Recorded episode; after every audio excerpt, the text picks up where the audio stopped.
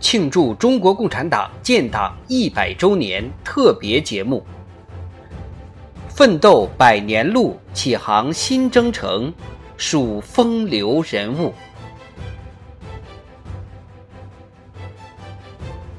烈火热血铸名将，叶挺。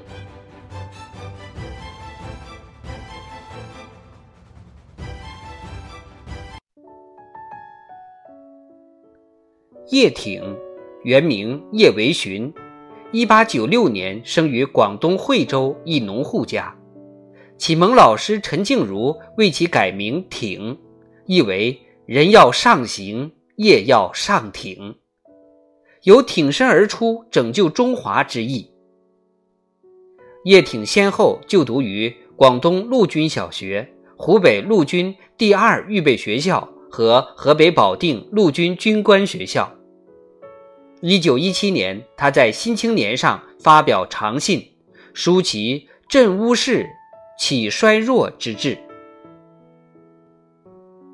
一九二四年，叶挺前往苏联学习，同年十月加入中国社会主义青年团，十二月加入中国共产党，之后二十多年都奋战在革命斗争中。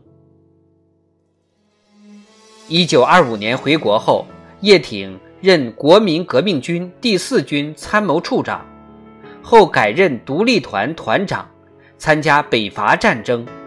他带领独立团进小县，打醴陵，克平江，夺听泗，取咸宁，战贺胜，战无不胜，攻无不克，铁军威名由此远播，北伐名将。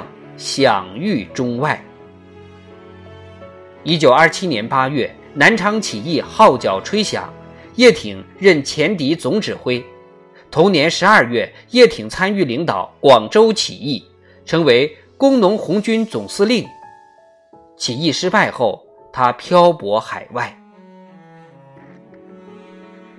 在日寇入侵、国家存亡之际，叶挺毅然归国。出任新四军军长，指挥开展游击战争，创建抗日根据地。一年内对敌作战达五百多次，毙伤日伪军超过七千人。一九四零年，叶挺率部取得反扫荡重大胜利。一九四一年皖南事变，震惊中外。叶挺谈判时。被非法扣押，先后被囚于上饶、桂林等地，被囚五年多。叶挺不惧国民党威逼利诱，写信表示：“个人之操守，至死不可变。”并作囚歌明志，要在烈火和热血中得到永生。一九四六年三月，叶挺终于获释。他出狱后第二天即致电党中央，希望重新加入中国共产党。中共中央复电称赞叶挺忠诚地为中国民族解放和人民解放事业进行了二十余年的奋斗，经历了种种考验，决定接受叶挺重新加入中国共产党。四月八号，因飞机失事。叶挺在山西兴县黑茶山遇难，遗体葬于延安四八烈士陵园。叶挺二零零九年当选一百位为新中国成立做出突出贡献的英雄模范人物。